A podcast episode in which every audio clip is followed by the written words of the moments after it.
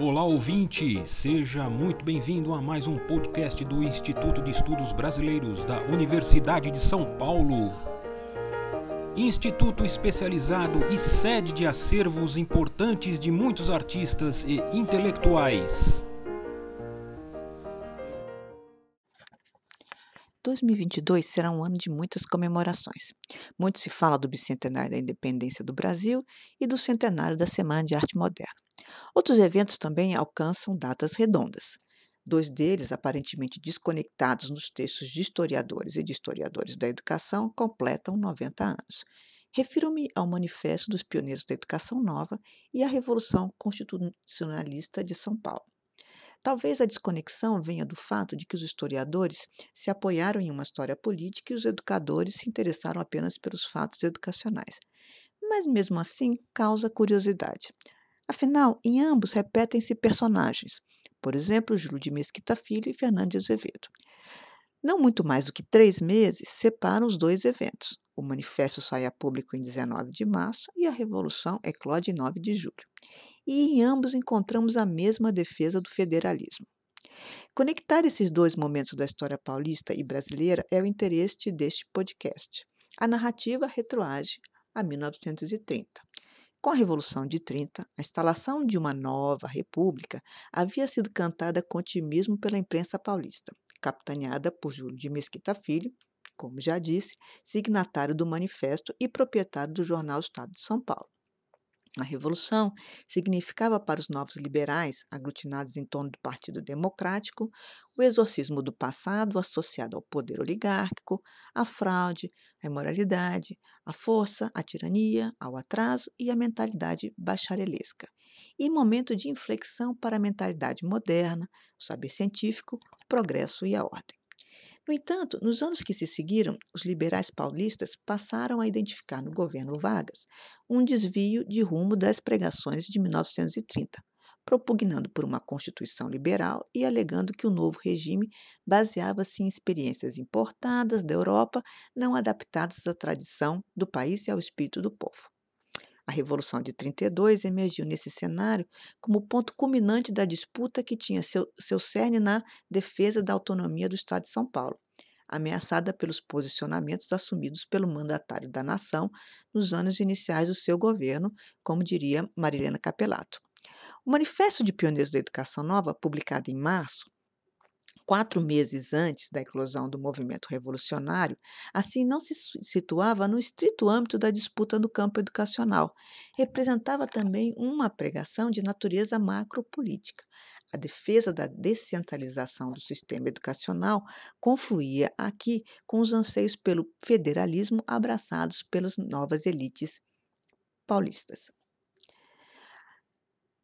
Ao mesmo tempo, o manifesto reivindicava a direção do movimento de renovação educacional brasileiro, como se indicia no próprio título. Vinha a público no âmago das disputas pela condução das políticas do recém-criado Ministério da Educação e Saúde, em 1930. E o seu texto exibia um triplo propósito. Inicialmente, efetuava a defesa de princípios gerais que, sob a rubrica de novos ideais de educação, pretendiam modernizar o sistema educativo e a sociedade brasileira.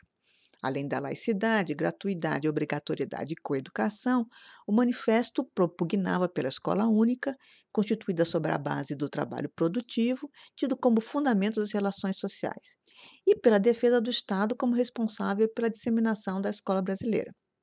Nesse sentido, distinguia-se do que dominava de educação tradicional, particularmente no que considerava como a maior contribuição da escola nova, a organização científica da escola.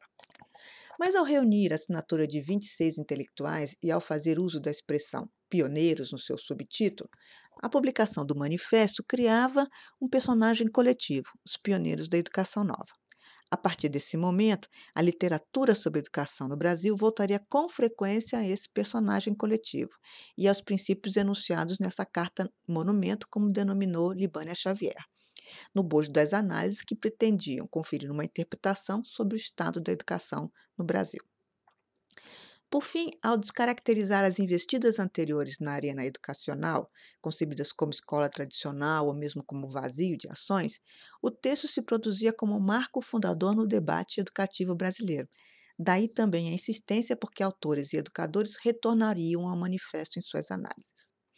Assim, não deixa de ser elucidativo perceber o manifesto como parte do jogo político pela disputa do controle do Estado e de suas dinâmicas, e, portanto, como uma estratégia empregada por um grupo de intelectuais, dentre eles paulistas, que abraçavam o mesmo projeto de nação, como Paulo Duarte, Mário de Andrade, Sérgio Millier e Fernando de Azevedo compunham o que Paulo Duarte qualificou em um discurso pronunciado em 1936 no Hotel Esplanada de inteligência paulista e representavam aquilo que se convencionou denominar pelo grupo de, do Estadão de nova mentalidade. Com o fim do conflito armado, em 2 de outubro de 32, as conciliações entre os membros do Partido Constitucionalista, do qual faziam parte o Grupo do Estadão, e Getúlio Vargas, permitiram com que Armando de Salles Oliveira assumisse a interventoria de São Paulo em 33 e dispuseram parcela né, dos intelectuais paulistas favoravelmente à Constituição de 34 considerada como uma vitória educacional e política, a despeito das concessões obtidas pelas hostes da Igreja, galvanizadas pela Liga Eleitoral Católica.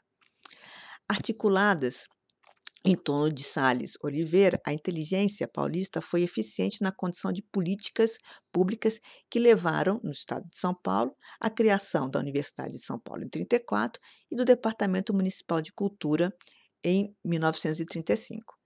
Na constituição das duas iniciativas, aliás, o grupo havia contado com o apoio do educador Fernando de Azevedo. Fernando de Azevedo não só participara da comissão responsável pela elaboração do decreto-lei que fundou a USP, como colaborara na redação do anteprojeto de constituição do Departamento de Cultura. Entretanto, como afirma Marilena Capelato, a vitória dos liberais foi efêmera. Os acontecimentos do ano de 35 iriam reorientar o rumo da política brasileira. Dentre eles, podemos incluir, em março, tanto a criação da Aliança Nacional Libertadora, congregando comunistas, socialistas, tenentes, liberais, católicos, com o objetivo de combater o avanço do nazifascismo, quanto a transformação da ação integralista brasileira em partido político e a promulgação da Lei de Segurança Nacional em abril. O fechamento da Aliança Nacional Libertadora, em julho, o Levante de novembro, que ficou conhecido pela historiografia como intentona comunista. Entre o final de 35 e o início de 36, centenas de civis e militares foram presos em todo o país. Dentre eles encontravam-se os educadores Pascoal Leme, Edgar Susequim de Mendonça e Armanda Álvaro Alberto, com os quais Azevedo havia convivido durante a reforma educacional que promoveu no Distrito Federal entre 1927 e 1930. As prisões forneceram a justificativa para a decretação, em março de 36, do estado de guerra, que vigoraria até meados de 37. As medidas contavam com o apoio dos liberais paulistas, compungidos a aceitar no vórtice da luta pela preservação do Estado liberal os atos de exceção, abdicando temporariamente da sua liberdade para garantir a ordem social avizinhavam-se, sem perceber, da instalação do Estado autoritário que viria em 11 de novembro com o cerco e o fechamento do Congresso Nacional por tropas da Polícia Militar e o anúncio de Getúlio Vargas, por Rádio Nação, do início de uma nova era, orientada por uma nova Constituição elaborada por Francisco Campos. Frustrava-se assim a expectativa de, Salles, de Armando de Salles Oliveira e da nova mentalidade de alcançar a presidência da República correndo as eleições que estavam previstas para ocorrerem em 3 de janeiro de 1938. O Manifesto dos Pioneiros da Educação Nova, entretanto, sobreviveu a todos esses eventos, como peça pedagógica desconectada das disputas macropolíticas na qual havia sido gestado. Para o processo de sua monumentalização no campo educacional, concorreram os escritos dos próprios signatários, que conferiram ao manifesto lugar de ato inaugural da educação brasileira, dentre eles o próprio Fernando de Azevedo, no, no, no, seu livro que se tornou clássico A Cultura Brasileira. Talvez aí a explicação de que por, do porquê da separação entre as das análises entre o movimento constitucionalista ou a Revolução de 32 em São Paulo e a publicação do Manifesto dos Pioneiros da Educação Nova.